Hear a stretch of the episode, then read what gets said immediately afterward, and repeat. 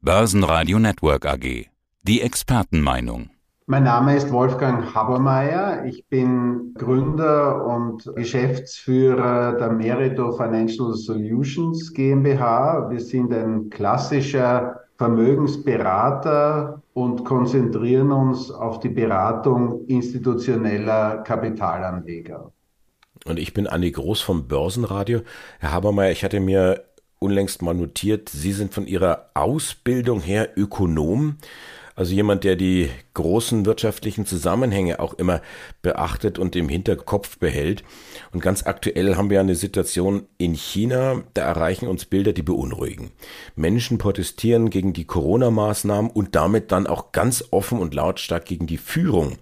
Der Vergleich zu Iran drängt sich für mich auf. Und äh, auch wenn der Anlass jeweils ein ganz anderer ist. Aber Menschen erheben sich gegen diktatorische Regime, die nicht zugeben können, dass sie einen Fehler gemacht haben.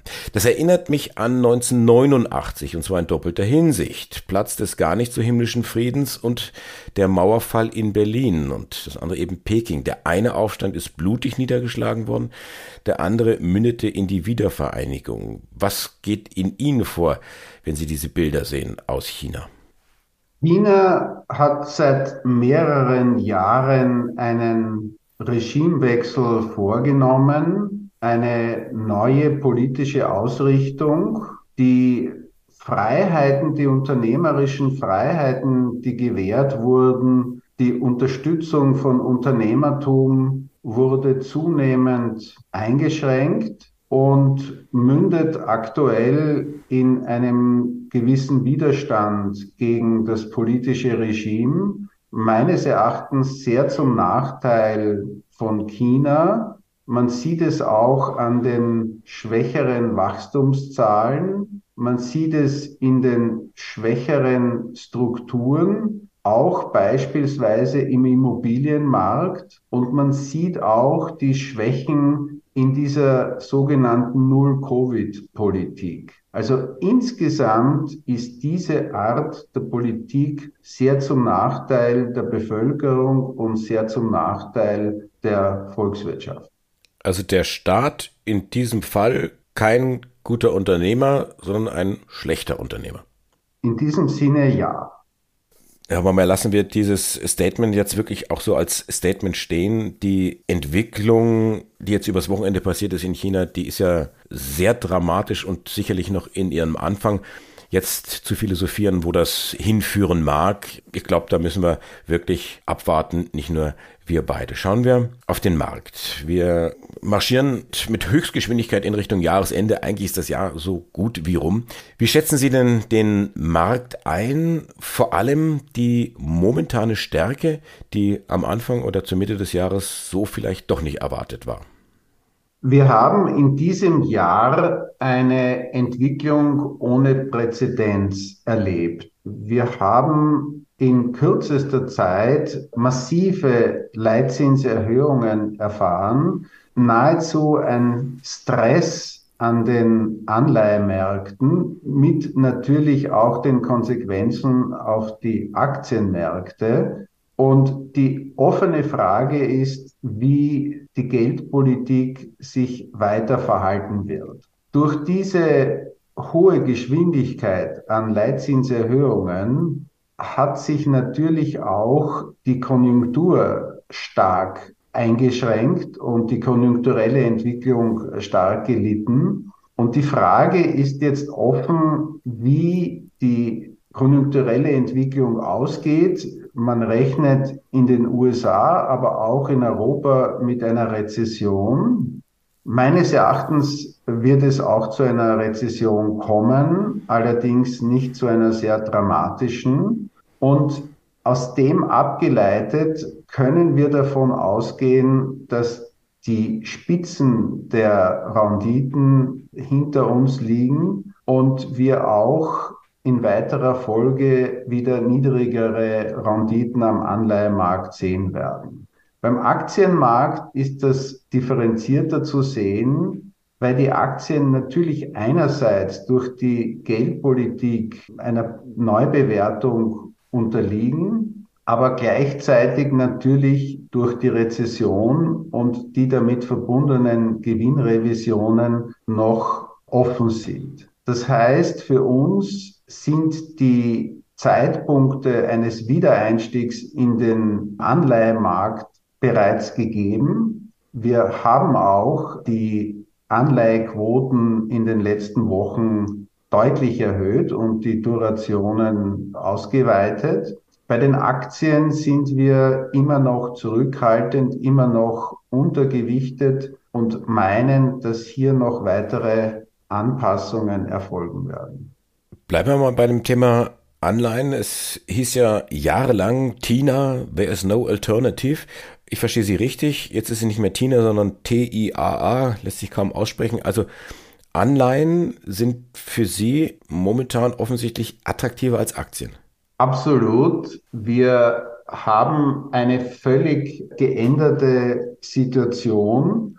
Im vergangenen Jahr, natürlich auch in den vergangenen Jahren, war der Markt geprägt mit Anleiherenditen, die bereits nominal im negativen Territorium waren und damit wenig interessant waren.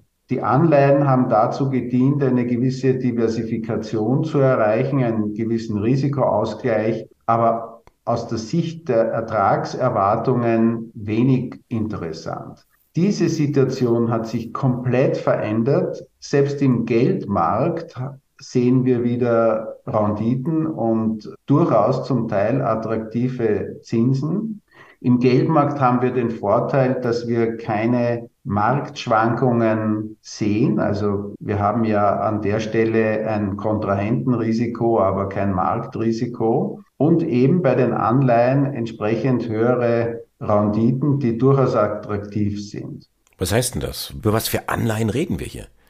Das gilt sowohl für die Staatsanleihen als auch für die Unternehmensanleihen. Renditen sind meines Erachtens dann attraktiv, wenn wir langfristig gesehen damit zumindest die Inflation abdecken können. Das heißt, langfristig gesehen, wenn die Renditen höher sind als die Inflation. Bei Zinsniveaus, wie wir es jetzt haben, dass Sie bei Unternehmensanleihen auch in Europa bereits Renditen zwischen 4 und 5 Prozent erreichen können, bei einem gleichzeitigen Mandat der Notenbank Preisstabilität bei 2 Prozent, ist das eine interessante Anlagealternative.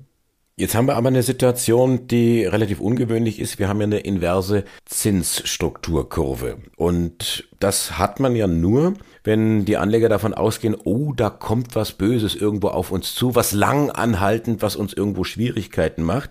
Der Aktienmarkt, der reagiert jetzt momentan ganz anders. Der eilt hier von hoch zu hoch. Also irgendeiner von dieser Anlegerklasse hat doch Unrecht. Entweder die Aktien oder die Anleihen.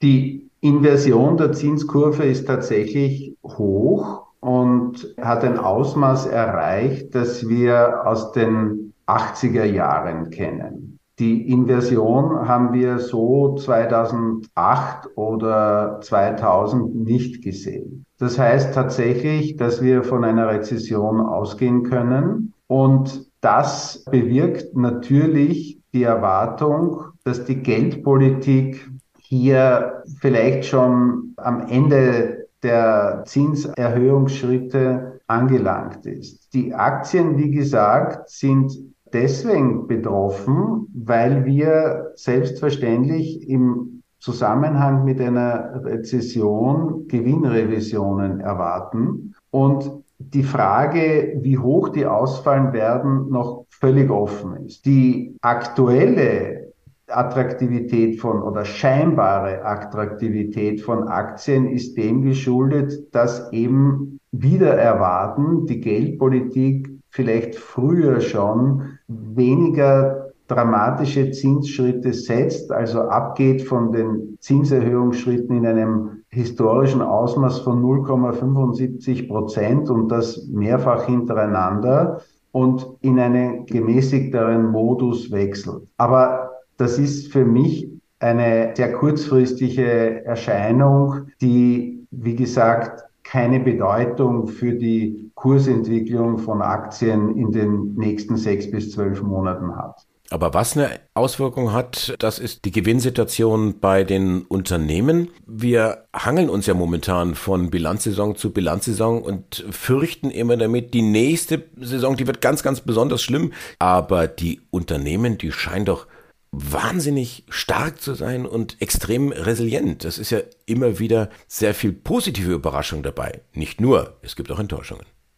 Tatsächlich haben wir während der letzten Quartale durchgehend positive Überraschungen gesehen. Das heißt, die Gewinne waren höher als erwartet. Und das zeigt tatsächlich die Resilienz der Unternehmen. Das bedeutet selbstverständlich auch, dass sie sehr, sehr professionell geführt sind und sich mit den geänderten Rahmenbedingungen sehr rasch neu orientieren und auch die Fähigkeit zu haben, sich rasch anzupassen. Wie schon erwähnt, die offene Frage ist, wie schlimm die Rezession kommt. Und da würde ich doch meinen, dass sie weniger schlimm als erwartet kommt und damit auch in Zukunft die Unternehmensergebnisse durchaus abermals überraschen können.